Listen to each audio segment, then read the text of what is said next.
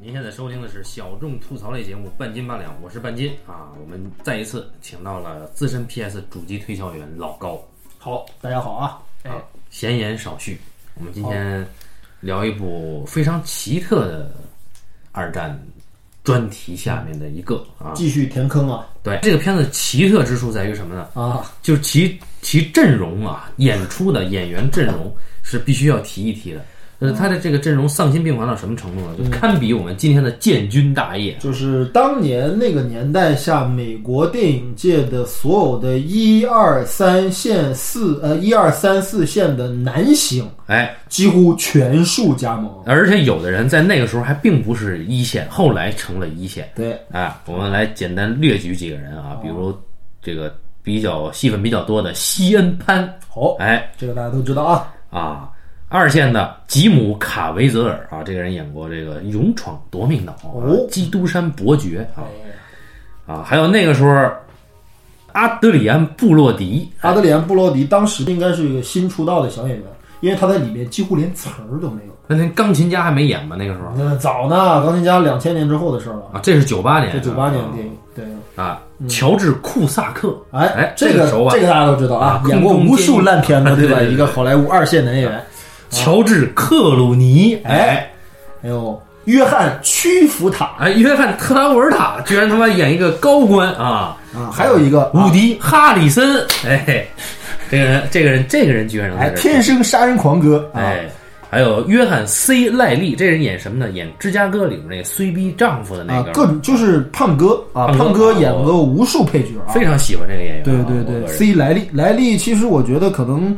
大家经常把他跟那个菲利普·塞弗·霍夫曼，对吧，搞混。嗯，当然，在论演技，肯定霍夫曼比他更牛逼啊。哎，但是莱利也是演了无数他这个型的配角啊啊，很有意思。剩下就都是脸熟了，比如尼克·诺特演过这个，哎，呃，你看过张曼玉清洁没有？他演他的公公啊，美国一个非常老演员、非常老资历的演员，还有激情四射的一个片子叫做《勇士》啊，有他。对，然后这老家伙演反角很多啊，啊，反角和硬汉。啊，非常多，其他的我们就不一一列举了。反正全是脸熟啊，全部脸熟。导演呢？这导演的事一会儿我得给你说一说。哦，呃，导演导演就就反正就先说个名字吧。好啊，泰伦斯·马利克啊。那么我们先把这个悬念，反正这个阵容已经出来了啊，我们先把这个悬念放在这儿。嗯啊，那么由老高先来说一说，我们为什么要把他选到二战专题里来啊？首先呢，这个这部电影。名字得说了吧啊，得说细细的红线啊，右翼红色警戒啊，还是不要管右翼。对，红红色警戒这个啊，不要跟电脑游戏搞混。哎，那么这个故事或者说这个电影的历史背景，其实正是我上次跟大家说的二战当中的三大欧洲战呃三大战场的转折点的一场关键性战役，就是美国与日本嗯在。气就是现在是属于新几亚新那个巴布亚新几内亚的一个群岛，嗯，是所罗门群岛，嗯，所罗门群岛当中有一个最大的岛屿叫瓜达尔卡纳尔岛，嗯，在这儿每日有一场残酷的攻坚战，哎，为了争夺这个太平洋的南部的制海权，对于吕宋、菲律宾和这个南太平洋的一些地区的争夺而展开的一场对于这几个岛屿的机场的争夺战，哎。就因为瓜岛为什么有争夺价值？就是因为瓜岛上有机场，而且是美军先在瓜岛上建立过机场，后来被日军夺取，后来美军又将机场夺回，这么一场哎攻防战，那么也是太平洋战场当中最最具有转折性意义的一场战斗。哎，在这场战斗之后，日军彻底处于一个守势，而美军太平洋舰队彻底处于攻势，这么一场战斗。那么这场战斗发生的时间。是一九四二年的八月七日正式开始时间，呃，维持的时间很长啊。虽然大家以为争夺几个小小破岛屿，为什么花了这么长时间？我操，这可是陆海空三军的协力作战，而且是举日军和美军的倾国之兵进行的一场争夺战。所以说这场战斗持续的时间非非常长，呃，瓜岛战役大大小小的战役得有几十几十场战斗。然后呢，持续时间由一九四二年的八月七日到一九四三年的二月九日，整整半年的时间。最后以美军全面控制所罗门以及周边群岛而告终，日军彻底被击溃。哎，这就是瓜岛战役的一些背景。那么瓜岛战役之前，我必须得说一下，就是之前的事儿，对吧？这也是补充一下历史资料的一些一些一些东西。就是我们都知道，就是著名的珍珠港事变。那么这个珍珠港事变是太平洋战争的导火索。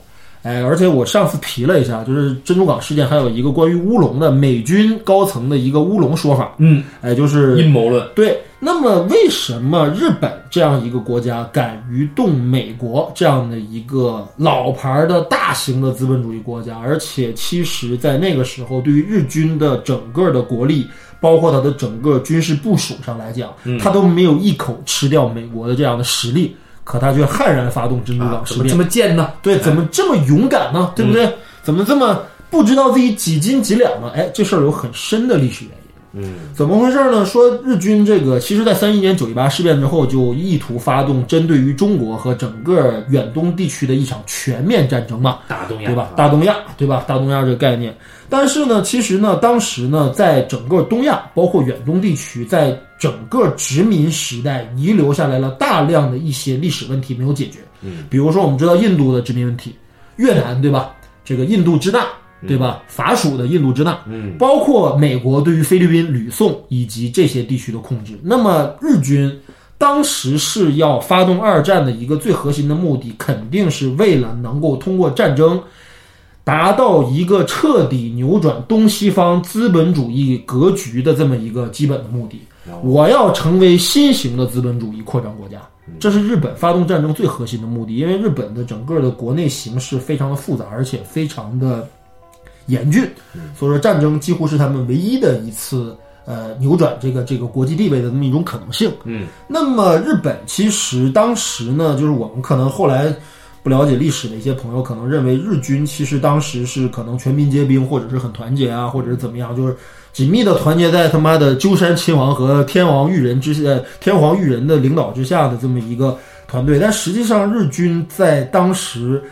战争整个二十世纪前半叶的战争过程当中，日军的组织性其实是很差的。哦，怎么怎为什么这么说呢？它的组织性差不是指的是日军的作战能力差，日军的凶悍，这个在二战历史上与日军交过手的部队应该都都有都有都有印象，对吧？就是日军不畏要命啊，对，不畏死，然后呢，有一种变态一般的这样的牺牲精神。那么这就是日军的特点。但是日本在整个军事实力，包括军事部署上。有很大的问题，哎，这就是军国主义国家的一个最主要的特点。德国德国纳粹也有这样的问题，就是由于他们是一个集权性质的一个纯粹的法西斯主义国家，嗯，军国主义国家，所以他们效忠的对象是国家元首本人，而不是政府啊。所以说，他们不存在一个像英国和美国那样的一个各方动员、互相协调、互相成全、互相协作的这么一种作战思维。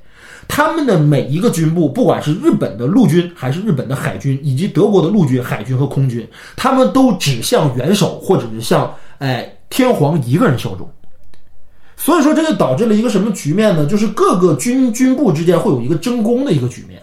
嗯，就是我他这个这个这个战斗究竟是让我陆军做核心攻坚，还是让你海军做核心攻坚？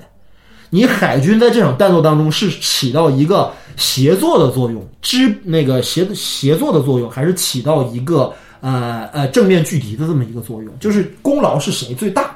所以日军其实在整个的一系列的这个演变过程当中呢，它都形成了一个由陆军和海军对峙的这么一个紧张的局面。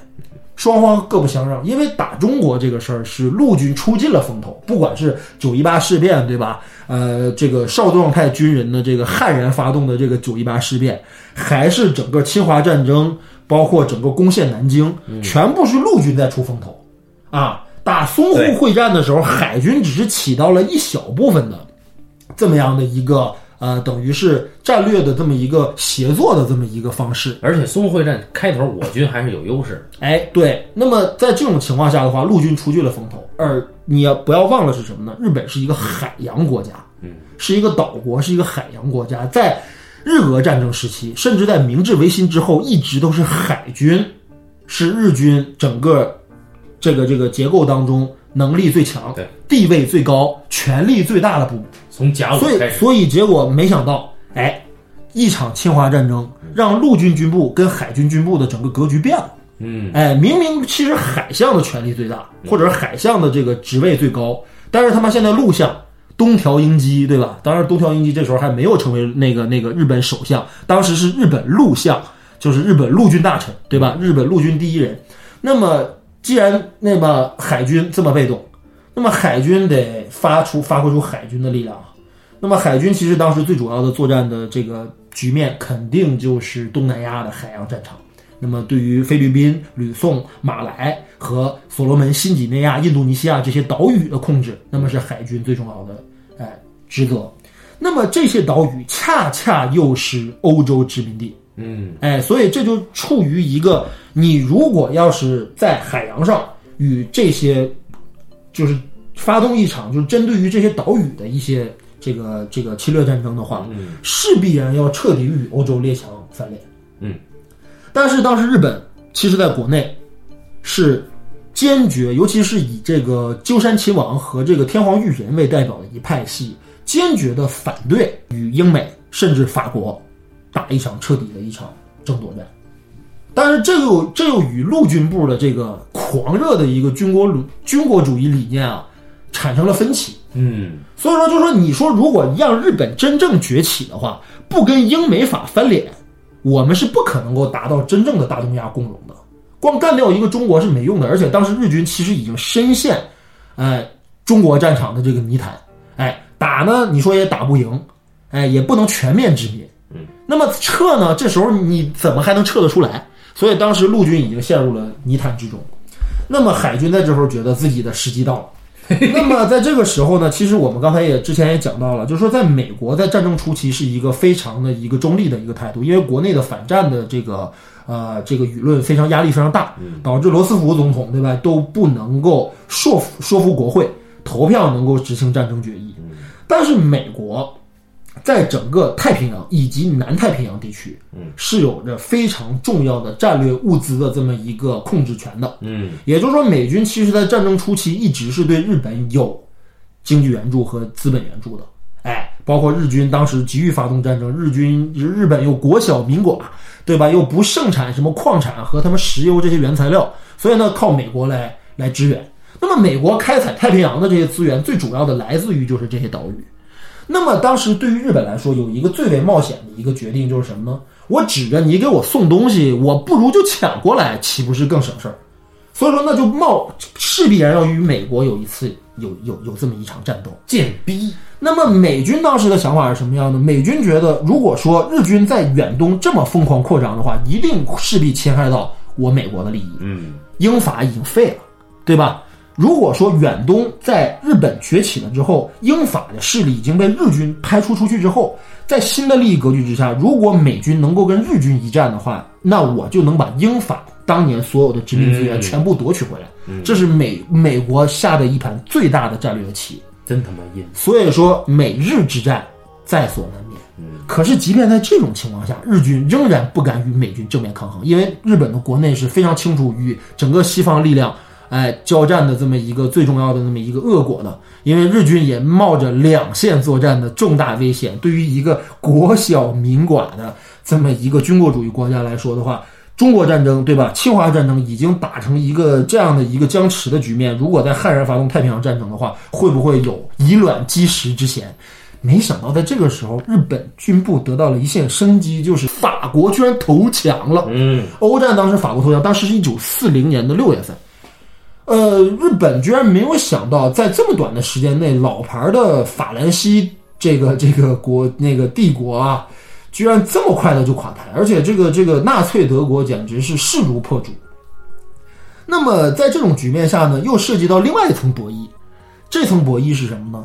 这层博弈就是日本和苏联在呃东北亚地区存在着利益纠纷。嗯，哎，苏联是日本最忌惮的另外一个对手。对，所以说日俄开始就有了。哎，对，因为从日俄开始就有了，就是说日本要控制东亚，要控制南亚，要控制东北亚这几个地方的话，它与三个国家都有利益冲突。那么结果，一个德国把问题解决到这个程度了之后，下一步德苏开战在所难免。嗯，至于德苏开战的历史背景，我们在下一讲当中会详细提。对吧？这次就没法再提了。这次我们主要讲太平洋战争，对吧？然后呢，就是说，那么日本一看，在这个时候倒向美国可能性已经不大了，与美国谈和的可能性已经不大了，原来的利益格局已经不存在了。但是与纳粹德国存在一种新的利益格局，在这个时候，日本军部觉得与纳粹德国结盟是势在必行的行为。嗯，哎，海军军部也非常赞同这个事情。臭味相投。哎，最开始的时候呢，其实这个与德军，呃，也就是德军在一九三九年闪击波兰之后，在控制了东欧一部分国家之后，其实呃。日本的外相曾经与美国，或者啊，日本的外相曾经与法国和英国以及美国，甚至德国的代表都进行过磋商。然后他们日本内阁曾经详细分析过我们的整个战略格局应该怎么走，可能对于我们来说是最有利的。但是当时他们得到纳粹德国元首的这个态度非常冷淡，希特勒看不上你啊，小日本，嗯，不愿意跟你啊联合。但是问题是呢，就是因为日耳曼人的这个民族自豪感和民族主义情绪多严重啊，对不对？怎么能看得起你？你你这种东亚的倭人，对不对？嗯。然后呢，就是但是呢，问题是呢，这个时候呢，在这个这个这个法国投降了之后，在德国进行不列颠空战和海狮计划登陆战受挫之后。德军突然觉得，可能美军参战近在咫尺。嗯，如果美军参战，在北非必有一场争夺战。嗯，那么太平洋这场战斗由谁来牵制美国的海军？所以与日军加盟，符合了这一段时期所有所有利利益方的利益。所以说，美英结盟。呃，最后还有个苏，对吧？苏结盟，这是一九四三年左右的事儿了。就是美日苏这个德黑兰协定，那是以后我们要再说的了。呃，这个因为苏联问题是另外一个很复杂的问题。然后呢，这时候呢，德日结盟，德日结盟，德日意结成了轴心国同盟，哎，结成了轴心国同盟了。然后之后呢，日本军部就觉得什么呢？以日本的海上实力与美军硬行抗衡是毫无胜算的。哎，那么我们只能用。最阴险、最狠又直击命门的招，那怎么办呢？大家知道啊，夏威夷的珍珠港是美国太平洋舰队的总部所在地啊，里边有多少艘战战舰，这数字不列举了。但是起码太太平洋舰队主力全在珍珠港。然后日军悍然发动啊，在日本海军大海军大将山本五十六将军的这个呃暗算之下，对吧？日军发动了对百架零式战斗机，对不对？把这个珍珠港给。炸成一片废墟，美军损失了呃至少两艘航母，然后十几艘啊几十艘的这样的战舰啊，损失非常的惨痛，而且是死伤上千名官兵啊。这个虽然美国的珍珠港那部电影很烂啊，但是那个残酷的战争场面我们也不妨看一下当时的局面。然后呢，美国呢迅速做出决做出这个反应，那么美日宣战不宣而战，因为这就是典型的战争行为。嗯，美军要报复。而且要出动太平洋舰队的全部力量与日本在太平洋太平洋海上要进行抗衡。那么呢，其实呢，这个时候你就会看出来，就是在东亚战场当中啊，凶悍跋扈的日军在面对美国这样的呃大型的这样的大工业基础支撑的这样的军事工业下面呢，日军的作战能力的薄弱，嗯，哎，已经暴露无遗。因为大家知道，日军的士气确实很强，作战确实顽强，手段确实毒辣，哎。但是军备确实落后，哎，然后呢，这个军事素质确实不如美国那么现代化，起码就说一样，当时的无线电技术、雷达技术，日本就远远落后于美国。要不然不是如此的话呢，也不会出现后来中途岛中途岛事变。就紧接着珍珠港被炸平了之后，美日宣战了之后，美国就发现日本已经在短短的不到五个月时间，把南太平洋，包括那个呃。太平洋中部的一些岛屿已经全部都占领了，所以美军要跟日本打一场正式的攻防战。那么呢，山本五十六在偷袭珍珠港得意手笔之后呢，他马上就觉得说：哦，虽然我们重创了太平洋舰队，但美军仍然有数量庞庞大的航母和其他的部队，太平洋舰队主力仍在。哎，我必须得再次完成一次偷袭战，故技重施。所以说，他选择的地点是什么呢？在夏威夷西北方向多少海里的地方有。中途岛，嗯，Midway，那么一个岛屿，哎，非常非常小的一个岛啊。那当时有美国的这个机场，然后呢，山本五十六呢要偷袭中途岛，加指挥这招，对，偷袭，再次进行偷袭，然后以一个航母编队，然后为主体，然后进行偷袭。嗯，结果呢，这个情报呢，很幸运的被美军海军呃军部给截获了。嗯，哎，哎，尼米兹就是迅速做出了这个调整，说既然他们要偷袭我们，我们来一个反偷袭，嗯，对吧？来一个反偷袭，然后就打了一场漂亮的一场这个这个反歼灭战，然后就在中途岛重创日本。哎，然后这也是中途岛海战是虽然是一场很小规模的战斗，前后只持续了不到几天时间。美日合拍《中途岛之战》。嗯，反映过这段历史啊，还有三川敏郎老师和查尔斯海斯顿啊联手联袂出演，对吧？中途岛海战。那么呢，之后呢，这个美军基本控制了夏威夷和太平洋东岸的这一呃太平洋东部的这一这一个区域。那么下一个战场肯定是在南太平洋。嗯，那么就是所罗门群岛、吕宋岛、菲律宾、印度尼西亚，这成为下一个阶段的战场。那么呢，在这个阶段下面，日军也意识到了危机，也就是说，如果说美军把所罗门群岛占了，日军将失去在太平洋战场的最前哨的激战，也就是说，这个战战争前线已经被压缩回到了亚洲的这个东南亚的这个区域内，没法就是距离于国门之外。嗯，所以说，在所罗门群岛以及就是最有代表性的就是瓜达尔卡纳尔岛，就瓜岛上的战役是。太平洋战争当中几乎最惨烈的一场攻防战，就日美双方都投入了大量的兵力，然后去争夺这一个又一个，对吧？在地图上他妈的跟芝麻粒儿大差不多的岛屿，而且岛上没有淡水，没有食物，没有给养，然后打得非常的艰艰苦。因为大家知道，呃，美国不是一个热带国家，它的绝大多数国土哎都在温带，所以说美国美军战士又是承平日久、吃苦的能力。呃，大家知道美军的这个吃苦受罪的能力确实，因为美德军和日军差得远。美军后勤太好了，主要是对美军后勤太好了，这也是为什么在战争当中啊，巴顿将军有些时候觉得，呃，美国的整个的后勤部队啊，机动能力太差的一个原因。嗯，巴顿觉得美国的当时的呃后勤部队的机动速度已经严重影响到了前线正式作战部队的移动速度。嗯，也就是美军的后勤老是。你得他妈吃的、用的、玩的，哎，全跟上之后，哎，前一波不伤员撤下来之后，我得马上能补上。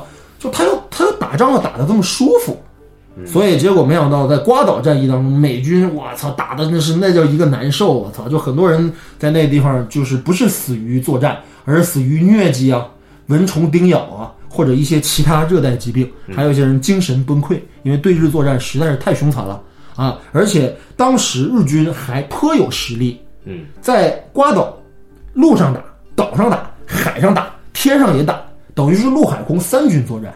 也就是说，美军的给养有些时候不能够及时送达岛屿，所以说导致啊，舒服了久的美国大兵经常是空腹作战，经常是这个没有给养的作战，经常弹尽粮绝，所以跟日军经常火拼。日军表现出来的又是非常凶悍的这个状态，所以说瓜岛确实是二战当中太平洋战场上非常惨烈的一场战斗。啊，而且美国也头一次意识到了，这世界上存在着一个他不了解的对手，这个对手与他的作战思想、战略思维啊，包括这个士兵的素质，包括的士兵的信仰，包括价值观、意识形态，全都不一样。所以日军作战，美军 确实是最开始被打懵逼。虽然说面对着一群装备能力呃，包括素质都不如自己的士兵，但是。呃，面对的这样的这个这个焦土一般的这样的，呃，就是就是我死死死五个换你一个，死十个换你一个这样的自杀式进攻，自杀式进攻这样的部队，确实让美军非常的肝颤啊！当时就是这么一个基本的一个背景啊。这要是巴顿在，就没这事儿了。呃，不好说，巴顿在太平洋战场上，如果要是指挥海军陆战队，会是一个什么样的局面？嗯啊，也不好说，巴顿的性格会不会就葬在这块儿？不好说啊，所以反正就是这是当时的一个情况。所以瓜岛是非常重要的一场战役，哎，非常重要，因为前后撑了半年多的时间，争夺了大大小小几十个岛屿，最后把南太平洋的制海权牢牢控制在手里。嗯，美军基本上等于说是在一九四三年的二月份，已经决定了太平洋战争的最后胜利走向。嗯，哎，这就是当时的基本的情况啊，日军。呃，确实是这个，因为我们知道打仗，他打的不是仅仅是人，对吧？日军在我们国军和共军面前啊，逞一时威风，对不对？妈杀我们那几万万同胞，对吧？操！啊，结果在美军面前确实是哎暴露了他们的军事上的弱势。那么美国有句谚语啊，在理智与疯狂之间，只有一道细细的红线。哦，这句话说的很有意思。所以这个片名嗯，引用了这个谚语中的一个名词，叫“细细的红线”啊。那么这个短语，呃，也直接能够表达，我觉得是直接能够表达泰伦斯·马利克导演在这个战争片里想说的对战争的看法。嗯啊，当然我们会会看到所有的，或者说绝大多数的真正意义上的战争片，嗯，它的反战思想都非常明确，对尤其是越战题材的战争片。对，啊，嗯，当然，就比如说我们看到的这个梅尔吉普逊老师拍摄摄的战争片，我们曾经是 soldiers。对对对对，呃，是这样啊，就是再多提一嘴，就是嗯，我们刚才我刚才也就说了，就是细细的红线是一个根据当时美国在三二年八月到四三年二月份发动的这个跟对日的这个瓜达尔卡纳尔群岛的一系列的战斗形成的一个规模庞大的这么一个战役，嗯，哎，这么一系列的事件当中的一个很小的事件改编，讲的就是美国海军陆战队有一个 C 连，C 连去在一个岛屿上夺取一个山头的故事。哎，这个电影他妈前后将近三个小时时间啊，两小时五十分钟，一百七十分钟的长长度，就讲了这么一件事儿，就讲了这么一场高地战。它是根据美国的同名小说啊，一九六二年写的同名小说改编的。嗯，那么根据这个小说，它这个小说的作者好像也是当时瓜岛战役的亲历者哈啊啊。做了很多的看看得出是做了很多的减法的啊。这个电影呢特别有意思啊，一九九八年拍摄于美国，制片方美国，导演是泰伦斯·马利克，刚才半斤也介绍了。全明星阵容，但更有啊，对全明星阵容，嗯，更有意思的是那一年啊，它上映的时间是当年的，也就是一九九八年的十二月二十二号，它是点映场。嗯，正式全美上映的时间是一月八号。OK，我们看一下这个时间，一九九八年十二月二十二号进行点映的美国电影意味着什么呢？这是一部深奥片。嗯，它肯定是来年奥斯卡的有力竞争者。嗯，那么细细的红线有没有参加呢？当然也参加了，可是颗粒无收，对吧？获了得有七八个提名，可是没有一项中标。但是我们要提到那一年还有一部作品，就是一九九八年的七月二十四号上映的一部叫做《拯救大兵瑞恩》的电影。哎，这部导演有著名的美国好莱坞最著名的导演斯皮尔伯格执导，哎，耗资八千万美金拍摄的一部战争巨制。哎，这部电影当年七月份上映，时隔半年之后，《细细的红线》上映，两片都角逐了一九九九年的应该是第七十一届奥斯卡最佳影片。结果，大兵瑞恩没有获奖，获得最佳导演奖。《细细的红线》颗粒无收，可是却他妈获得了当年的啊，应该是九八年的柏林金熊。哎，九九年，啊，九九年柏林金熊、嗯啊，那就是，呃，哦，那应该是这样吧，就是不就获得了柏柏林九九九九九年的柏林金熊。嗯，那么他妈同样是两个美国导演，同样操作呢是二战题材，嗯，同样基本上全明星阵容，而且他妈二大兵瑞恩的全明星可能还没有这个，远逊于这对，还没有细细红线这个全明星这个阵容他妈强大，啊，也不能说远逊，他有汤姆汉克斯，他还有马特达蒙。对对对对对，嗯对，然后就是，但是就是如果论数量上来讲，嗯，肯定有这脸熟的，对细细的红线这个数量压倒他，对吧？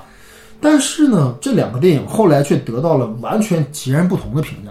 嗯，哎，《大兵瑞恩》至今仍然被大家视为战争片经典，对而且日益视之为新战争片经典。哎，而且他视之为美国精神的代表，对，视之为美国最最最最具有美式精神价值的这么一部主旋律作品。哎，对吧？然后斯皮尔伯格在里面也尝试了大量的新式技术拍摄战争片，让临场感更强。嗯，但是《细细的红线》这个同一年拍摄的电影就无人再提，哎，被很多人遗忘在了历史的角落里面。似乎只有专业研究者才会必看这部影片，作为研究的目的啊。那么我们今天在回看《细细的红线》的时候，你会发现，如果你不是一部真正呃，你不是一个呃骨灰级的电影爱好者的话，这部电影确实是看得让人很煎熬。嗯，哎，第一，你说说它有什么特点吗？第一啊，这个影片刚才老高说了，一共一百七十分钟。对，那好，前四十五分钟，嗯，我们都知道这是一场美日战争，对战争啊，战争。对对前四十五分钟，日军一枪未开，对，哎，美军也是啊，就是随便就是可能就轰炸了几下，嗯。而日军正脸儿根本没看见。嗯，啊，那就是我们看不到敌人呀，啊，那那打什么呢？观众跟谁呢？哎。只有琐碎的独白，呃，这还些不是一个人的独白。这些这些小伙子们、大叔们啊，对吧？演这个美美军战士的这帮大咖们，呃，一个个仿似哲学家，嗯，对吧？就是他们大量发表着一些对于、呃人生、人生、战争爱情啊，战争、命运、啊命运、人与自然的一些话题。宇宙观啊，哎，对对，神学观点，对，然后呢，就是那么他妈的看了这么多这些东西之外，你不乏味吗？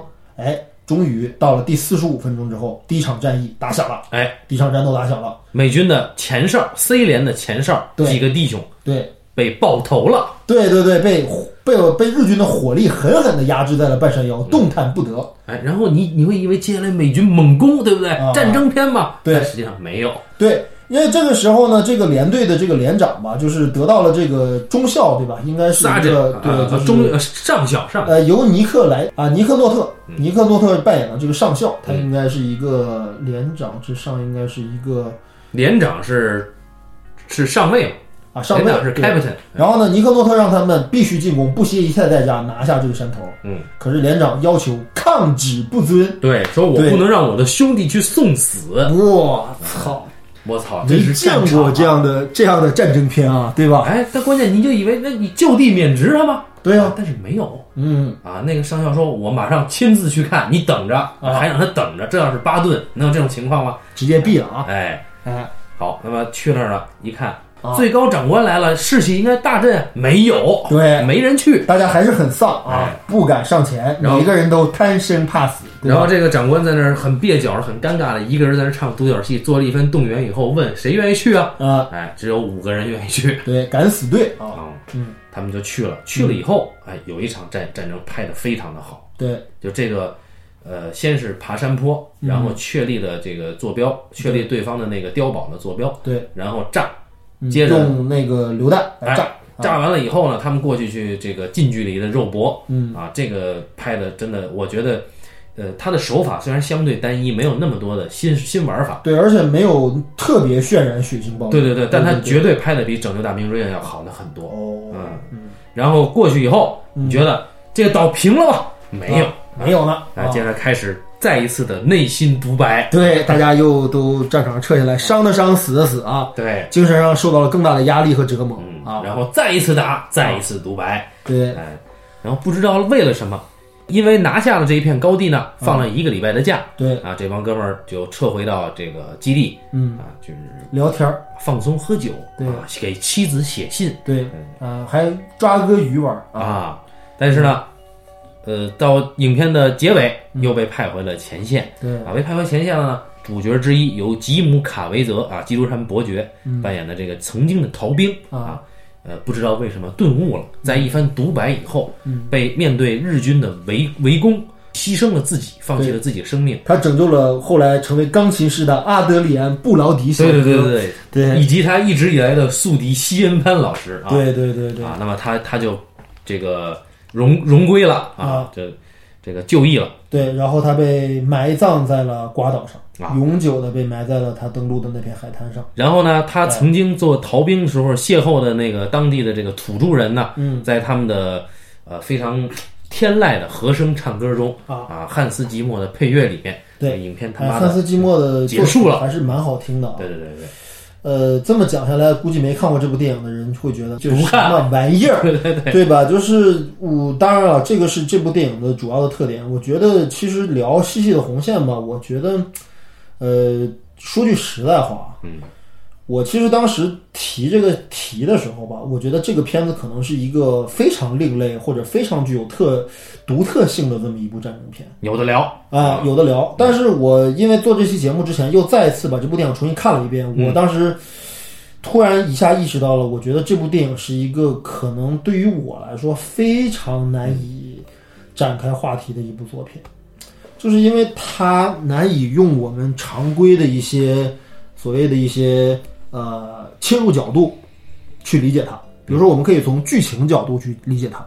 我们可以从主题角度去理解它。嗯，我们甚至可以从它埋的一些隐喻去对解读对啊，但是这部电影通通没有。哎，直着来，这部电影呢给的所有东西都很直接，但是又不准确。嗯，比如说这里面的每一个人物呢，我们其实都对他有一些印象，不管是这个演员本身的他的形象气质，还是我们对对他脸熟，对，还是我们知道在这部作品当中，他可能只完成了一个动作，就像，呃，就像就像就像那个那个那个，比如说西恩潘啊，对，比如西恩潘，西恩潘是一个火线去把受伤的兄弟想要想要把他救下来，但是发现救不下来，对那陪兄弟走完最后一程，对然后他又撤下来，对然后他的上司那个上尉说：“我一定会上报嘉奖你。嗯他跟上司说：“你他妈要再敢提上报嘉奖这事儿，嗯我他妈就走人。对。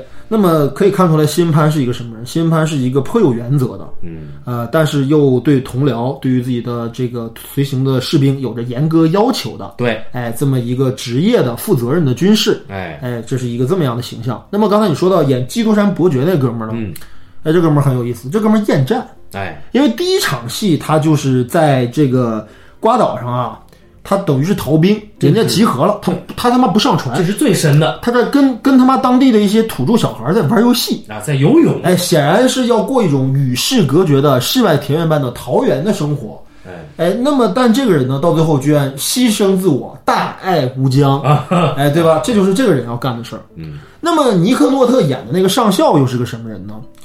在最开始的时候，他在船舰上呢，这个登陆之前，登陆之前，对吧？由约翰·德拉沃尔塔扮演的一个将军，对嗯吧？约翰·德拉沃尔塔那种那张猥琐的脸，怎么看也不像一个将军，对不对？然后他类似他们俩有了这么这么样一段对话，就是你那个德拉沃尔塔跟他说，就是你看这一船的战士啊，都是你呀建功立业的资本，就是你要通过他们得到你想要得到。哎，果然尼克诺特严格的奉行了这句话，对对吧？就是坚坚决要求自己的部下执行这种自杀式的这种进攻的命令。一将功成而且对，但是呢，你又不能责怪他，因为他不仅有作为军人的荣誉感，作为自我价值的这种实现的强烈的欲望。嗯，那战争当中你不率领部下杀敌陷阵，去让大家撤退，保全大家的生命，难道这是你一个领袖或者呃是你一个领导或者是一个将军应该做的事情吗？哎都这么干，谁打呀？对呀、你不扛枪，你难道我不扛枪？对你又来，然后他妈的 又唱了唱起来了，对吧？那你说尼克诺特这个人物他是个什么人？那么是一个好战分子，但是也是一个具有荣誉感的军人，嗯，对不对？那么这里面还有什么人呢？还有一个天天想老婆的家伙，哎，对，哎，哥们儿天天想老婆，老婆确实好啊。啊、确实很美啊。然后呢，他老梦见自己老婆在这个这两个人在啊，田园绿树间荡着秋千，尽夫妻之人伦。啊对对对，然后两个人这种啊耳鬓厮磨，对对吧？举案齐眉，啊对吧？然后最后他收到了一封家书，啊，老婆说：“我爱上了一位空军，哎，我们实在太寂寞了啊。对，可是我实在忍不住说出我们离婚吧，你能不能跟我先说这句话？”嗯，完了，哥们儿万念俱灰。好，这又是一个人。哎，然后呢，我们又看到了很多那种贪生怕死的士兵。嗯，OK，说了这么一大堆，这个电影有没有一条主线故事？我觉得没有。没有啊，肯对，定没有。如如果说你把这个故事当成说是美军进攻瓜岛上面的一座小岛屿的一场攻防战，嗯那么我们通常意义上来讲的话，它应该完成几个叙事上的几个呃几个几个点，哎，就是说一个相对来讲比较核心的主人公，你可以做多人，也可以做群像，但是得有几个核心的人吧。比如血战钢锯岭，但是这个片子的很多人几乎都很平均，哪怕是第一次登场的那个基督山伯爵，他演那个逃兵，他跟后面的西恩潘和好几个人的戏份都很平均。对，哎，也没有刻意强化谁，没有刻意弱化谁，嗯，那么没有核心主人公，我可以这么理解吧？这部电影没有核心人物，嗯，这部电影没有核心事件。虽然看起来这部电影是在讲美军在进攻瓜岛上面的一个山头上跟日军打的一场攻防战，那么最开始的战略格局是什么样？中途出现了什么波折？对，他们又因为这个波折做出了什么样的战略部署？他们到最后又在什么地方遭遇了日军？到最后战役的结果又是什么样？嗯，我们理清不到一条确定的一条时间线索或者一条叙事线索。对，哪怕你把它当成这个，就算当成是一个冒险片或者动作片，嗯，你都不知道敌人是谁。整个影片啊，最大的敌人显然是日军了，但是日军只是日军两个字。呃呃，对，而且日军在里面呢，几乎没有正面与美军拼杀的段落，反而有大量的是日军战败之后精神失常、满地死尸，对吧？精神崩溃，对之后的一些惨状。这个年轻的男性士日军士兵抱着另一个年轻男性士兵在那啊哭哭泣泣。对对对，那么也就是说，这部电影呃，如果说我们还从这个角度还不能让大家理解这部电影没有一条核心的故事线，那我们再从一个角度让大家理解，就是最简单的一个故事有开端、发展、结局和高潮。嗯，这个故事没有，对，这部电影没有高潮段，那人家说你俩有病。甚至没有合理的戏剧冲突段对对对，人与人之间，你比如说，我们设想一下，可能刚才你说到的西恩潘，对吧？一个有原则的一个下士，和这个逃兵，对吧？卡什么的卡泽尔，还叫卡吉姆卡维泽尔，卡维泽尔，对吧？这两个人之间看似应该有一个比较有冲突的段落。呃，是有，一开始他被。这个西安潘给逮回来了，一场戏关他禁闭，而且发生在最开始。对对对，对吧？按理说的话，他们俩是不是应该有一个彼此有矛盾，哎，融合，再有矛盾或者怎么再翻一翻？牺牲我救你，对，牺牲我救你，是不是这是一个传统的戏剧套路？对，或者说那个战死的那个士兵，他把老婆出轨了，对不对？他会是会不会抱着必死之心成全队友？对，没有啊，呃，没有，或者是那个抗命的上尉。嗯啊，满嘴希腊方言的上尉，对，最后怎么样了呢？坐飞机走了，对，回后方了，对。然后呢，你会发现在这里面，我们提炼不出任何一个传统意义上的作为一个叙事电影当中应该有的元素。哎，而阿德里安·布隆迪始终一言不发，对，就是演一个懦弱怕死、胆小怕事的这么一个小军士。上尉走了以后，接任他的人是。乔治·克鲁尼，对，啊，乔治·克鲁尼一番训话，对，他妈的，影片结束了，对，呃，特别有意思的就是乔治·克鲁尼好像最后跟他们说的意思就是说，你们还不能退撤离，我们还有好多仗要打，嗯，对吧？大家坚持下去啊，对吧？我来这儿就是给大家加油鼓劲儿了，啊，他是这么说的，他说一个连队，嗯，哎，连长是老爹，啊，副连长是老妈。老爹主外，老妈主内啊！我就等着他这个老爹跟老妈是不是能发生一些什么呢？也没有，没有。这个电影结束了，结束了，对吧？那很有意思啊！当时好莱坞应该说是一线的两大男星，乔治·克鲁尼和约翰·屈服塔，分别在片头和片尾各露了一面，然后友情客串，对对对，然后这电影就完了。嗯，所以你说这片子为什么一定还要聊它呢？首先，在二战上，老高刚才已经把他的这个战役本身的重点。这个分量已经标出来了。这个真实的瓜岛战役肯定是绕不过去的战争当中最最重要的一场战斗。哎啊，我们看豆瓣儿，它有这样一个比较，它的评分是七点八啊。嗯嗯。那么他说好于百分之六十二的战争片啊，好于百分之六十四的剧情片。当然，豆瓣儿这个这个设定我也是无语。首先，我对于剧情这个分类就是 drama。我觉得 drama 是什么意思？就是没有任何其他类型特征的叙事电影都可以叫 drama 型的电影。对对对对，所以说，那么我觉得呢，就是说了那么多，这部电影不干不干了。要想聊，我们还是得从导演先聊，不然的话，就是泰伦斯·马利克是个什么人？就丫为什么要拍这么样的一个电影？以及他原来是拍了什么样的电影？以及他在这之后又拍了什么样的电影？啊，地道美国人啊，对，地道美国人，一九四三年，嗯。是个射手座，射手男啊。那么，这个人他为什么是喜欢做这种独白啊？哎，你看啊，插一嘴，一九四三年，他跟那个新好莱坞这些我们上一次讲到的斯大叔，嗯，Lucas，嗯，马挺，马田，还有科波拉，嗯，对吧？岁数也同龄人，哎，同龄人，新好莱坞一代。但是呢，这哥们儿，你说啊，他毕业于。哈佛大学哲学系哦，操，这学历！哎，后前往牛津大学莫达林学院继续深造哲学。你拍什么电影啊？你搅屎棍吗？你你还一个哲学，你哲学家，你拍什么电影？所以像老高之前说，这个科波拉是学者型的导演。对，no，还有更牛逼的哲学型导演，神棍来了，哲学型导演啊。当然，我们在这儿可能说的有些戏谑，但本身这个导演他的视觉功力在这儿啊。呃，我觉得确实是马利克，确实是，确实是个很很特别、很特。我我讲一个我个人观影体验，你你继续讲他的事儿。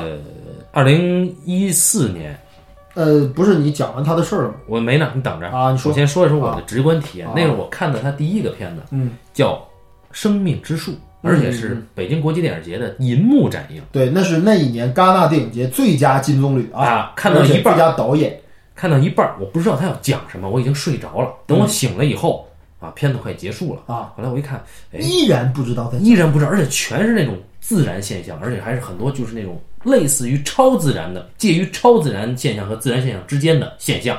最后总结出来，它应该是科教电影制片厂出品的。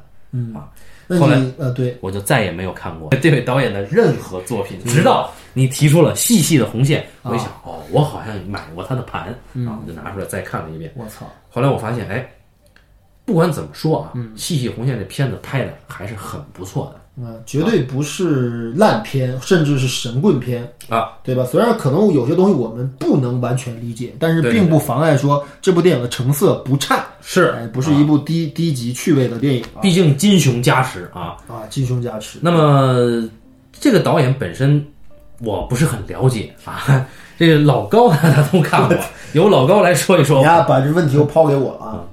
这个泰伦斯马雷克啊。我跟他也有一段故事哦，跟你的这个故事可能稍微有点不一样。呃，泰勒斯·马利克这个人很有意思在哪呢？接着刚才半截先生说的话说，他后来又在牛津大学读了一个哲学硕士学位，嗯，对吧？然后丫就回了美国了。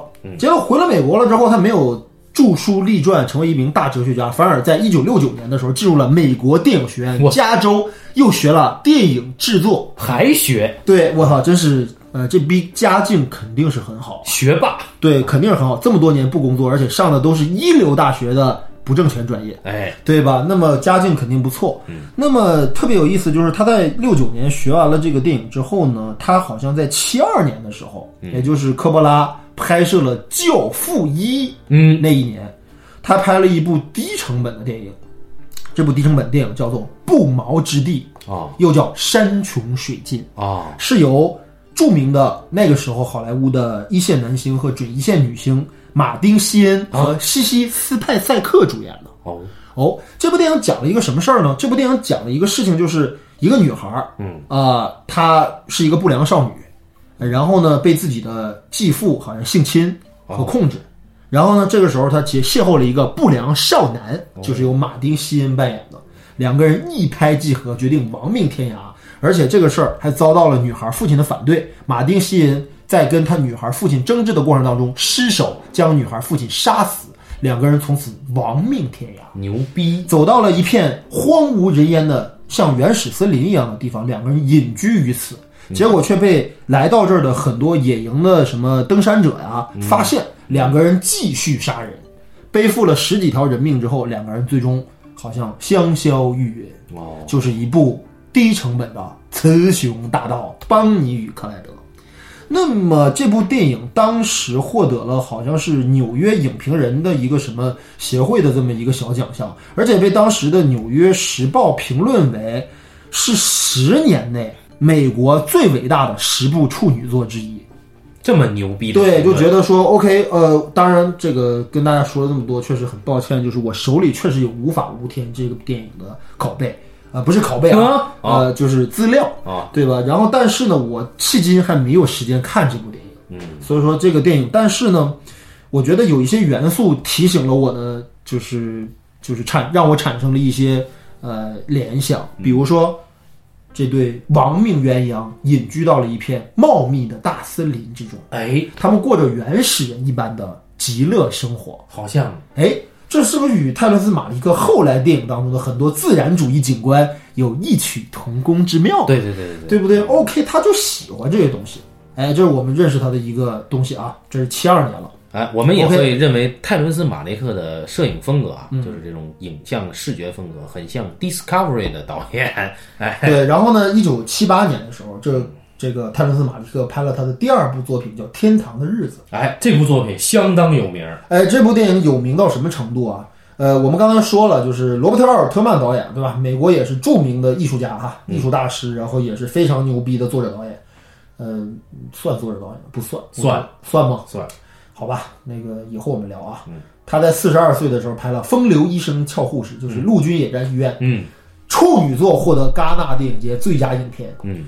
啊，这个泰伦斯·马利克也不简单啊，天堂之日》是他第二部作品，并获得当年戛纳电影节金棕榈奖。金棕榈奖最佳导演奖，对对对，我操，双料金棕榈，嗯，呃，一座一座金熊，对吧？就是电影节大咖，我们称之这种导演为电影节大咖。对对，然后《天堂之日》特别有意思，这个电影我可就看过了。嗯大家知道，其实我也是一个电影专业毕业的一个学生啊。嗯就是我们当时上学的时候呢，我们的这个班代老师啊，曾经有一堂课，哎，给我们讲拉片课，我们都知道拉片课嘛，就是把一个电影从头到尾给你放一遍，在必要的时候暂停，来仔细分析这部电影，或者有些地儿反复观看、嗯啊，那么这叫拉片课。呃，我不知道我们那个那位老师那天是前一天晚上喝多了还是怎么回事，就是他肯定在给我们背片的时候呢，没有加以选择，哦他选中的就是《天堂之日》这部电影作为那次拉片课的教材，哦导致我第一次看了一部非常奇特的电影。表面上看上去啊，《天堂之日》其实是一个情节很严密，而且戏剧冲突很强的故事。它讲的是一对男女，本来他们是那个等于是城市人口嘛，就男主角是个工人，对，是个工人，他们是城市人，嗯。啊、他们是代表着工人阶级的，对吧？在城市里面生活，结果男主人公呢，呃，因为斗殴，嗯，寻衅滋事，结果呢，为了避难，两个人就逃到了西部旷野之上，嗯。就在一个农场主家里面啊，嗯，两个人呢就暂住下来了。但。但是由于他们俩是情侣关系，呃，应该是夫妻关系啊，嗯，呃，但是呢，由于在这个情侣情侣情侣。关系啊，在农场这段时间呢，男主人公由我们好莱坞一代型男理查基尔扮演。哎呦喂啊，对啊，然后呢，两个人在这个农场主家里住下来了之后呢，结果呢，也碍于两个人的情侣身份，因为当时他们可能在这个农场里面，如果以情侣身份在这一时打工的话，可能不太方便，哎，所以两个人就谎称自己是兄妹。嘿呦，啊 有意思啊，结果在这个过程当中呢，这个农场主就看上了这个女孩儿，嗯。女孩儿也看上了农场主，嘿呦！啊，然后理查吉尔呢怒火中烧，但是又觉得好像我不能失去这个铁饭碗，嗯，就跟这个女孩联起手来骗这个农场主钱。听起来像海岩作品然后呢，这两个人呢就形成了一个特别微妙的利利益关系。啊，女孩儿可能对男主人公还有感情，但已毫无疑问的爱上了农场主。农场主对于这两个人早就心生怀疑，嗯，然后又看着他们两个人疑窦丛生，嗯但是也默许了他们两个人。理查吉尔肯定对于自己戴了绿帽子而感觉到怒火中烧，但又觉得可能不想失去最最后的一点点生存的契机啊，所以三个人形成了一种非常扭曲的关系。这戏剧性很强啊，然后呢，这个电影发生在一部西部旷野、一部一望无际的麦子地上面。哦，哎，然后理查基尔孤独的与这个自己的恋人调情，两个人经常就拉马马利克风格，对吧？骑着马在这片荒野上面啊，荒野上面逆着光啊，逆着光啊。嗯然后这个这电影当时我看完了之后，令我瞠目结舌。哦，我觉得我导师真的是非同凡响，对吧？他给我们讲这部电影的时候，没有涉及到任何的关于这部电影的剧情啊、主旨啊、如何理解它，以及泰伦斯·马利克是个什么玩意儿啊。那讲什么呢？他讲的是这个影片的调度，哦，讲述的是这个影片的它的影调风格是由于全自然光光效拍摄得到的。哎，这是这个影片最得名的地方，对，呃，泰伦斯·马利克在这部电影当中，不管是室内，对吧，还是室外，嗯，不管是在这个农场主家的谷仓、大院儿，还是卧房里，还是在旷野上，在麦子地里，在山间小溪、丛林深处，不管是日景，不管是城市还是乡村，不管是日景还是夜景，一律没有使用任何的人造光源。哎，哎，当然这是摄影师的事儿啊，对，当然这个摄影师牛逼到什么程度啊？啊这部电影获得了当年奥斯卡最佳摄影，对吧？阿尔芒都，对，然后这个，那么泰勒斯·马利克，其实我觉得这一个作品能够看出来他这个人的水平，嗯，就是他对于题材的这种认知能力，以及对于一个现有的素材与我自身表达之间如何去进行一个互文的这么样一种可能。嗯，我觉得他很了解这个事情。我们可以从刚才我描述的《天堂之日》的这样的，当然《天堂之日》到最后结局很惨啊，是一个毁灭的结局嘛，对吧？男主也死了，对吧？女主肯定也死了，对吧？然后也也不会，反正好像女主死不死没交代，但是肯定不会有好下场嘛。男主死了，对不对？那么这些人是善良的吗？显然不是，这是一个充满了欲望、道德、阶级差异、城市化与这个乡镇化的这么一个演变的这么一个既有历史又有个人命运的这么一个复杂的故事。这个文本你要分析的话，它可能比较深。哲学家，他肯定是有点像尤金·奥尼尔，或者是有点像其他的一些牛逼的一些西部文学作家他们提出的这些文本，对吧？嗯，所以说，我觉得这是泰泰伦斯·马利克的眼光。哎，作为纯艺术电影领域的话，我觉得有些时候可能我们去讨论的时候，它有一些呃先天不足的地方，就是我们的呃知识水平可能还不够完全理解一些作品。而且限于媒介限制，我们不可能把细节的感受通过播客这种形式传递出来。对，如果说我们做一个视频媒体的话，嗯，可能我会我会把这个《天堂之日》里面的一些经典的调度段落给大家演示一下。但我们的主播都长得太帅，我不忍心让他们出镜。我们可以戴王尼玛那种大头套来弄也可以，但是那样的话又觉得有点太戏谑了，那食人雅会。嗯，所以说我觉得这样不好吧。对，但是反正就是说，我们可以做一个呃，就是说，当时我确实觉得《天堂之日》很另类，因为它充它讲了一个充满着戏剧张力和戏剧冲突的故事，却拍的悄无声息，而且节奏极慢，极其缓慢。哎，人物没有极致的状态，大喜大悲啊，嘶吼啊，对吧？这种虐杀没有，他不希望你去带入人物的情境。啊、对，这就是马利克的一个特点，就是我没有想到说啊，一个西部片，一个充满了冲突和张力的故事，可以拍的这么没有戏剧感，哎，这么没有冲突感，这么没有商业电影或者叙事电影的张力。那么这个导演按你说的啊，嗯第二部戛纳最佳导演，对那第一部又是十年来最好的什么那种评价，对，我靠，那这接下来导演星光无限呀！是啊，啊，可是嗯，从这以后，泰伦斯·马利克导演就移居欧洲瑞士，销声匿迹了。哎呀，然后之后呢，又过了二十年，二十记住是二十年，不是二年，对吧？吧？他居然重新出山，用好莱坞一线制作团队和一线演员拍出了《细细的红线》这部电影。我哎，觉得这世界上就是有一些让我们解释不了的存在，比如泰伦斯·马利克导演就是这样一位传奇的人物。我们知道库布里克导演差不多，也是一个非常个人、非常作者，哎，非常有个人风格，拍的电影全部不赚钱，但是所有的媒介和所有的评论界一致叫好的这种人。库布里克导演也是有十几部作品加持的呀，嗯，可马利克导演二十年不拍一部戏，这种记录估计好像电影史上也无人能够超有超越，对吧？但是令更令我费解的是，其实我查到了一个资料，马利克导演其实在八八年的时候就曾经想去改编《细细的红线》这本小说，哦，但是不知道基于什么样的原因，这个事儿流产了。嗯那么我们也知道，马利克导演是一个作者导演，他一定要坚持自己写剧本。嗯所以说，那么他也是这个《细细红线》的唯一署名编剧，嗯，对吧？那么在这种情况下，呃，这个马利克导演时隔二十年之后，又拍摄了一部作品，出手就是金熊，又得了金熊奖。哎，我操，这再再往后他还要得什么呢？对啊，果然再往后啊，啊，更牛逼的奖他也拿了。对哎，啊，就是在《戏剧红线》之后，他还有一部作品叫做《新新世界。哎，这个片子更加的 discovery。我就以为吧，你这个导演，你拍剧情片吧，对吧？你你就是好歹是个剧情片，你再拍到《新世界》，你还能更没有剧情吗？哎还可以，对。更没有激情。哎，就是这个生命之树啊，啊。生命之树，啊。布拉德皮特、对。西恩潘、对，杰西卡查斯坦，对，加上就劳模姐啊，哎，嗯，我就不说什么一大堆了啊。对，就是一个不赚钱的导演，二十年才拍一部电影的导演，然后一拍就你妈包揽最顶级国际电影节的导演，永远有人给他投资，并且永远有一线好莱坞大咖压阵，哎，即便他们只是能充当一个人肉背景而已。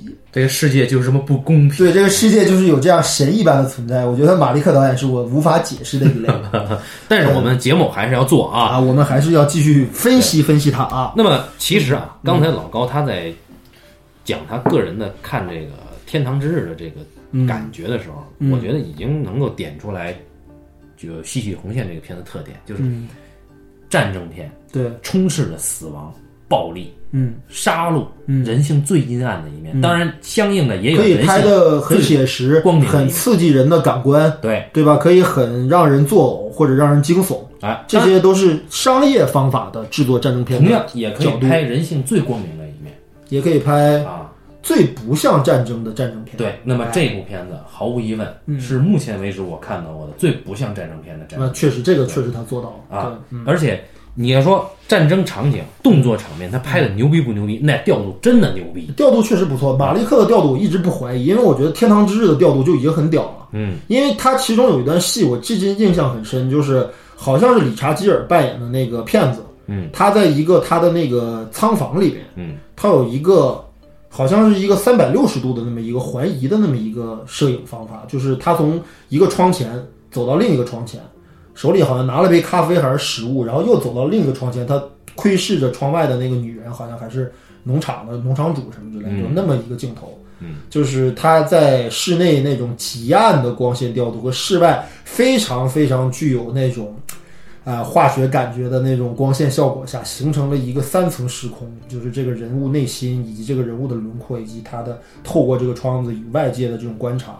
当然也当时很棒，只有欧洲摄影师能做到。哎，是的，就是当时确实很震撼，确实够美，嗯，但是确实没有戏剧性，确实看，呃，看下去的动力确实不足，哎这个确实是个问题。你看啊这又是他提的第二点，也点出了戏剧的红线的这个特点，就是他的摄影机啊，嗯。跟这里面的某一个 POV 嗯。或者暂时的 POV 嗯。保持着很很固定、很冷静的一个距离。嗯。但是这个固定和冷静呢，它又被什么打破了呢？嗯。就这 POV 啊，他自己在淡逼，嗯。他在说着跟眼前的事儿似相关，但又不完全直接相关的感想，其中包括比如说啊，时空是什么样，嗯。宇宙是怎样，嗯。上帝是怎样啊，我远在家乡的媳妇儿是怎么怎么样。嗯，那上帝，你是否可能看到过我们这些人在这个时候像不连狗都不如的对这样的生活？你为什么要发动战争？你说他为什么让我们互相杀戮？哎，你你说他深刻吗？不，他直接说出来了，啊。但你说他直接说出来，这东西是不是很低级呢？又不是，因为他的声音跟画面并不重叠啊，啊。你要说对是不是这里面的演员跟他有，跟你像理论上讲啊，嗯演员抓不到这个状态，嗯他这么拍演员很难 get 到，但这帮演员真是好演员，每一个演员在执行这个状态的时候，也可能他跟演员说戏说的是另一套啊。嗯每一个演员的状态真他妈动人。对，就是他们，你确实能感觉到这些人的悲苦和遭受到的巨大的精神折磨。虽然我们在视觉上没有看到血肉横飞或者是更加惨烈的场面，而且他选择但是我能明显的感觉到这些人遭遇的精神创痛，嗯，和精神折磨，确实是非常残酷的。就是因为我们看大兵瑞恩和那个后来斯大叔和汤姆汉克斯监制的《太平洋战争》和《兄弟连》两套迷你剧，嗯，那个场面够血腥吧？够，冲突够激烈吧？嗯，对吧？然后够刺激你的肾上腺素和你的感官吧？也够煽情。你看完了那一堆东西之后，你去想象这个战士他的精神上受到了摧残，是特别顺理成章的事儿。对，但是泰勒斯·马利克没有展现那么残酷的画面，嗯甚至在惨烈的战争过后，嗯，日军的尸堆，哎，美军的这个这个营地，甚至战士们小憩的那么一条小径上，仍然风景如画，哎，而绿树如茵，大自然如此的平静安逸，没有任何的冲突和这种啊这种这种感觉，对吧？就是没有任何被战火被破坏过的这种这种肆虐的这种惨象。哎哎，这个风景如画啊，嗯这是我总觉得泰伦斯·马利克他的这个观念跟苏联的那套蒙太奇观念是有关系的，就是他在拍摄某个士兵或者冲锋之前，嗯，或甚至是这个士兵在就那，比如说其中有一个一直想念媳妇儿的那人，嗯在突破碉堡的时候非常勇嘛，他去探查碉堡位置嘛，嗯。在他探查的过程中，直接插入他跟他媳妇儿之间以的回忆，以及整个这个岛上自然风光的那个光的变化，实实时的那个变化的美，嗯这个跟他现在的情境没有没有半毛钱关系，对吧？嗯但是插进来以后，你觉得违和吗？根本不违和，他也没有用音乐去折，他就这么插进来了，但你依然觉得浑然天成。这个是一个很神奇的东西啊！我我其实思考了很多，就是关于马利克他凭什么能够做到他给人的这种观感。但是我们前提得是你得看完，或者你得看得下去这个电影之后，你才可能形成这个观感。你如果中途就放弃了，或者你看了十分钟你就受不了了，你不会形成这样的观感的。嗯嗯。我说一个比较装逼的事儿啊，我是觉得马利克他其实是由于他的这么一个非常复杂的这么一个学术背景，嗯。他其实，在看待一个题材的时候，他确实有一个与众不同的角度。嗯，比如说，我们讲战争，我们用什么样的视点去看待战争？上次我们聊巴顿将军，我提到了关于宏大叙事和私人叙事的问题。嗯，但是不管是宏大叙事，还是私人叙事，它是都是从人的视野、人的判断、人的价值观、人的学术基础来看待战争的。对。当然啊，你身为人，你不可能跳脱人的局限。可是马利克不是，嗯，马利克试图用一种自然的角度来看待战争，对，或者用自然的角度来看待人类世界发生的种种。就像比如说，我刚才说到《天堂之日》里面那个乱伦的，对吧？那个充满着道德和这种价值冲突的这么一个悲剧，嗯，对不对？这样一个故事却被他拍得非常的从容不迫，哎，人与环境融合在一起。就是你看这个战争多惨烈，死多少人？我操，那个山还是那个山，水还是那个水，树还是那个树，星星还是那个星星，对，月亮还是那个月，对，那那条狗还是在叫，对吧？就是这他妈是一个很牛逼的角度啊，这叫上帝视野。哎，就是有一句话呀，叫“天地不仁，以万物为刍狗”。哎，那么就是泰伦斯·马利克他在拍摄这种题材，包括《天堂之日》那种。呃，生计之困难啊，但是他没有同情。我操，对啊，这个这个视野是非常可怕的一个视野。嗯，就是你丫跟我玩上帝视点，我操，你丫一个大活人，你跟我玩上帝视点。你看，我们看这个这个这个生命之树，我们看不到这个细细红线里面每一个战士他的心路历程，嗯，对吧？呃，能看出来。个别的能看出来，但绝大多数看不看不出历程，只能看他当时所想心境，对吧？只能看到心境。对对对。那么这些心境与这个景物处在一起，嗯，对吧？它里面拍了大量的风景，嗯嗯嗯，拍了大量的动物，动物对吧？蛇啊，蛇、鸟啊，然后那个鱼，还有狗、鳄鱼，还有狗，呃，这些动物看待人间，嗯。非常的猫头鹰啊，猫头鹰对吧？热带的这些生物看待人间的这些事儿，好像就是我不知道他怎么去从文本的深层上，他有没有一个？我觉得，我觉得他有没有一个论证过程？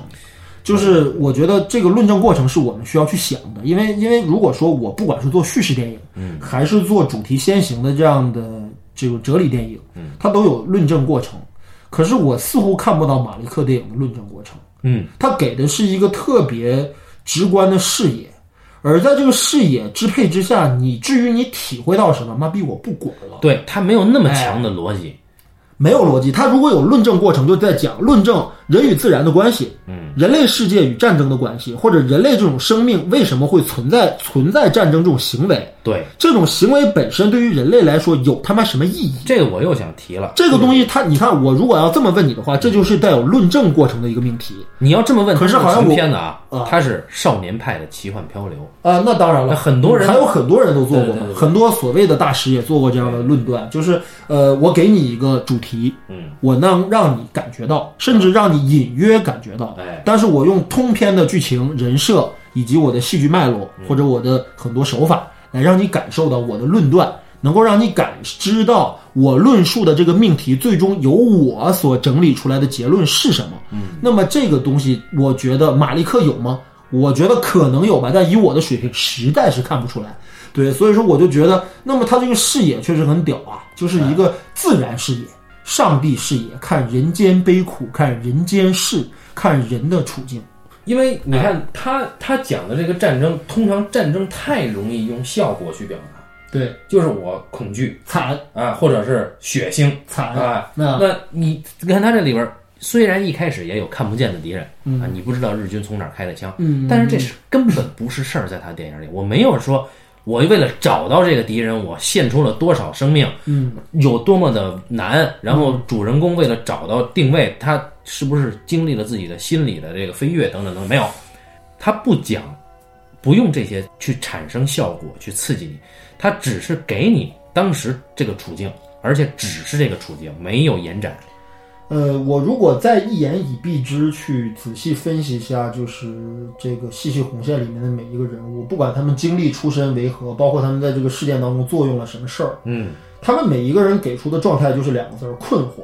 嗯，所有人都困惑。对，就是那个这个这个这个基督山伯爵困惑，西恩潘困惑，阿德里安布劳迪困惑，尼克诺特也困惑。对，哎，包括那个呃日本人也困惑。就是不困惑，你看着不困惑，但是他是外表不困惑，他在压抑压抑内心的困惑。你看约翰屈服塔，对对他也是外强中干。对对，他也是困惑的，就是人的人无法解释人的行为，嗯，包括这里面特别有意思，就是我们看到就是日本人，嗯，被俘，对吧？嗯，日本人精神崩溃，日本人试图想跟美国人沟通，美国人也用美国语言骂日本人，日本鬼子骂的非常难听，嗯，可是两边根本沟通不了，嗯，谁也不知道对方在说什么，以及最后基督山伯爵从容赴死。对日本人那那句日语是是能听出来，因为他一直在重复嘛。哦，你能听出来，我是听不出来他的意思就是你丫杀了我这么多人，但是你投降我不杀你，赶紧投降，啊我不杀你。这句话重复了无数次。啊啊！美就你说英语是吧？他用日语说，日日本军官嘛。哦哦哦，然后这爷们儿嗯，最后选择了举枪对啊。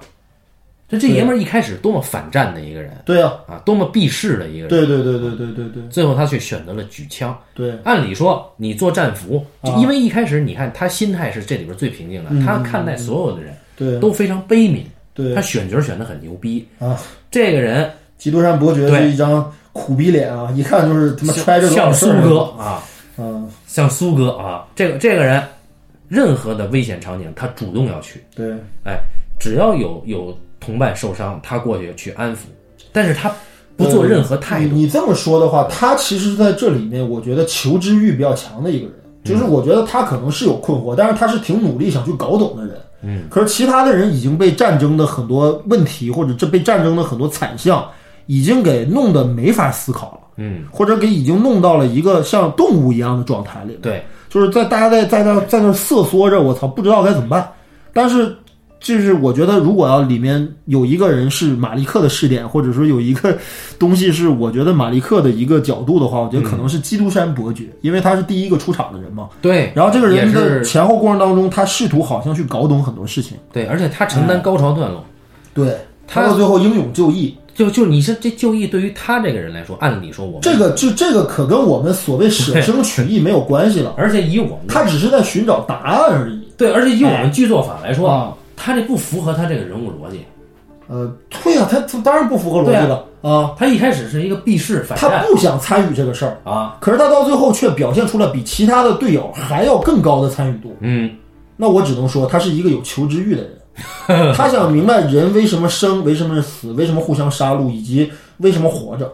然后你哎你看，就是这个那这就是一个哲学家的一个角度了。操，这里面这哪是一个常规人物呃世外桃源的那些土著人啊，啊？唯一跟这帮土著人能够形成互动的只有他。对，然而他最后赴死，主动赴死，嗯，这个在土著人他们眼里，就生活还继续嘛。你呃们在这儿打你们的仗，我们在这儿繁衍我们的。说个特别有意思的一个小插曲啊，这土著人啊是怎么回事呢？这土著人是当时瓜岛这个所罗门群岛上真正的岛民，嗯，这个民族叫做美拉尼西亚人，嗯，黑黑的，对长得既不像亚洲人，也不像非洲人，就这么、这么一种人。也不穿衣服。那么呢，对，也不穿衣服，男女都袒胸露乳。然后呢，这么一些人呢，特别有意思。马利克在一九九七年的时候，准备筹备《细细的红线》的时候，带着整个剧组啊，曾经亲自去瓜岛上采风。嗯，结果没有想到，半个世纪过去了，瓜岛的景观跟他妈当时战时的时候几乎一样，弹坑、弹片、手榴弹、装备、物资，还有大量的散落在岛上。然后马利克就觉得时间简直在倒流，哦，然后就特别有意思。然后当地的美拉尼西亚人还是那个操性，嗯，好像一切都没有发生过，哎，好像四五年的时候，美美国和小日本在这杀的人仰马翻的时候，他们就这个样。嗯，半个世纪之后，他们还是这个样，没有任何变化。哎，然后美国就有一个 low 逼的团队，以这个为灵感拍了一部剧，叫《迷失》，是吧？操你丫他妈的跑题之王！然后呢，这个当时当时呢，大家是到瓜岛采风了之后呢，这个泰伦斯马利克觉得，呃，当然啊，在瓜岛上真实的实地取景来拍，对于美国摄制组来说是个很大的困难，因为岛上没有电力，没有很多的基本的生活设施，嗯，然后呢，岛屿呢又与其他的可以给养的，就是可以补充的地方呢。交交的过远，如果要是在定在瓜岛实景拍摄，成本过高，嗯，所以到最后他们选择了澳大利亚外联，在澳大利亚的周边的一个岛屿拍的，嗯，啊，也有着跟着瓜岛类似的地貌吧。但是后来有人说过，其实瓜岛的植被可要比最后电影当中实际呈现的这个澳大利亚的这个岛屿的植被要更加茂密，哦，也就是瓜岛的地势更加险要。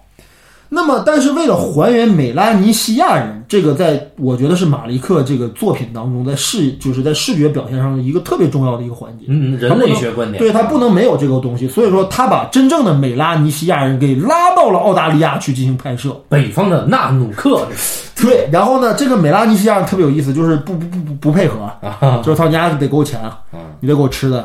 然后去了之后，然后拍了拍又不愿意了。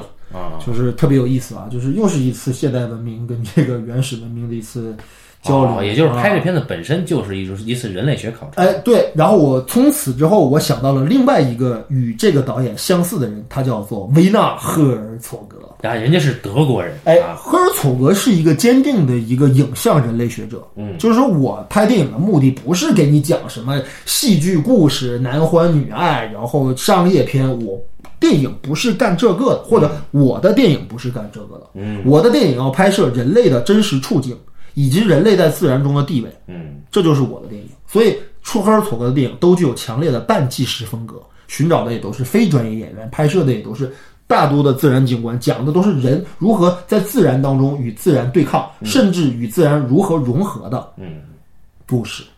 所以说，我觉得其实马利克真的应该是赫尔成赫尔佐格衣衣博的一个导演。呃，但是他没有赫尔佐格那么彻底。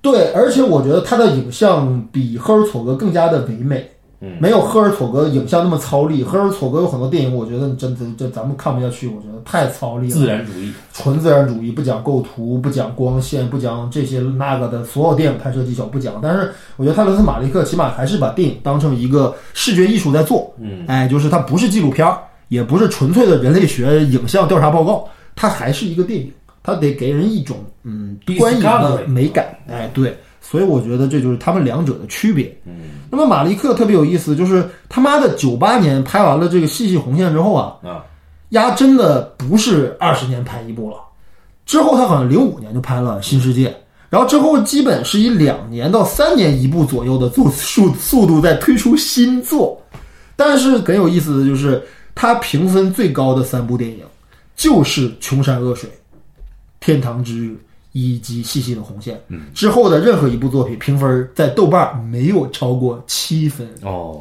哎，大家觉得，而且他大家觉得他越来越疯魔啊，就觉得他那个风格越来越彻底，嗯，越来越不叙事，因为越来越自说自话。生命之树基本上也是那种超脱于人类的视角去讲，对，讲你讲讲什么呢？我就不说讲什么了，大家也可以去看一看，因为这片子确实不俗啊。对，就是我觉得你如果要是以一个更宏大的一个视野去看待人类命运的时候，我觉得可能一切都会有了不同的意义。嗯，所以我觉得马利克在呃《细细的红线》里面，他选择了上帝视点，这个绝对在战争片当中首屈一指。对，因为我们知道，呃，美美美日战争、二战离我们其实时间很近，嗯，而且我们的影像素材也比较比较比较直接，不像更久远的战争，我们已经不知道什么样了，对吧？但是在这样一个很实在、很实在的战争里面，它的它造就了一个很不真实的或者很超脱的一个视点，哎，呃，让我觉得我操，这个利益确实就不说它利益高低吧，起码就这个视野肯定是不俗的啊，对吧？至于说它究竟咋论述的这个事儿，我是没太看明白，但是这可能就是它的牛逼之处哎，了。至于这个，我还是建议大家呢，直接去看这个影片本身，不要看豆瓣的，就是所谓的热评的，还有影评对，去理解的的角度，我们今天说出的话也是一种我们的一种感受就多。听我们的就可以了。哎，对，感受居多，而不是说我们给出了决定唯一的指向，告诉大家这片子讲什么但一定比影评人负责。啊，对对对对对，这个，而且我郑重向你推荐《天堂的日子》啊，好，因为 C C 标准公司已经修复了这个作品啊，C 标准公司对于泰瑞斯马利克那真是啊，而且我觉得标准可能还会有一些花絮帮助我们理解马利克的世界。好，哎，然后是否可以了？接下来我们就会把它搬回到欧洲战场，对不对？呃，当然了，我们已经埋坑了哈，已经都挖好了，就是三大战役、三大二战转折战役、三大战场的由攻转守的战役，我们已经讲完了。呃，阿拉曼之战，阿拉曼之战讲完了，这个瓜岛之战，嗯，下一次我们一定逃不开的就是斯大林格勒战役，嗯，这个知名度应该是二战第一高吧，第一对吧？高？就是如果惨二烈啊。对其惨烈和这个可怕是现代战争史的一桩呃令人匪夷所思的一个一个局面，因为它跟大屠杀本身还不一样，嗯，因为大屠杀等于说是这个带武装的士兵屠杀手无寸铁的呃是这个人民，对吧？无辜人民，这个他进行屠杀还是可以能够明白为什么造成那么大的杀伤力的。但两军对战为什么能造成这么大的伤亡？我操！呃，这个事情要说，而且呢，呃，必须还得跟大家说一下，我们又食言了。我们说之前说我们以这个这个这个这个英语电影啊，英语电影英语电影为主要讨论范围，但是。后来，经我们发现，其实表现斯大林格勒战役当中的英语电影最有名的，竟然是大敌当前又以决战中的较量。而这部作品在我们这个我跟半斤会这个这个协商了之后，觉得这部电影实在是不足以让我们对于斯大林格勒这场战役进行表现的最理想的一部影像作品。电影本身我们也讨论，对我们也觉得没意思。但是我们有其他的惊喜给大家，至于有是哪两部作品啊，大家拭目以待就可以了。好，那么感谢大家收听这一期的半斤八两，咱们下期再见。好，大家再见。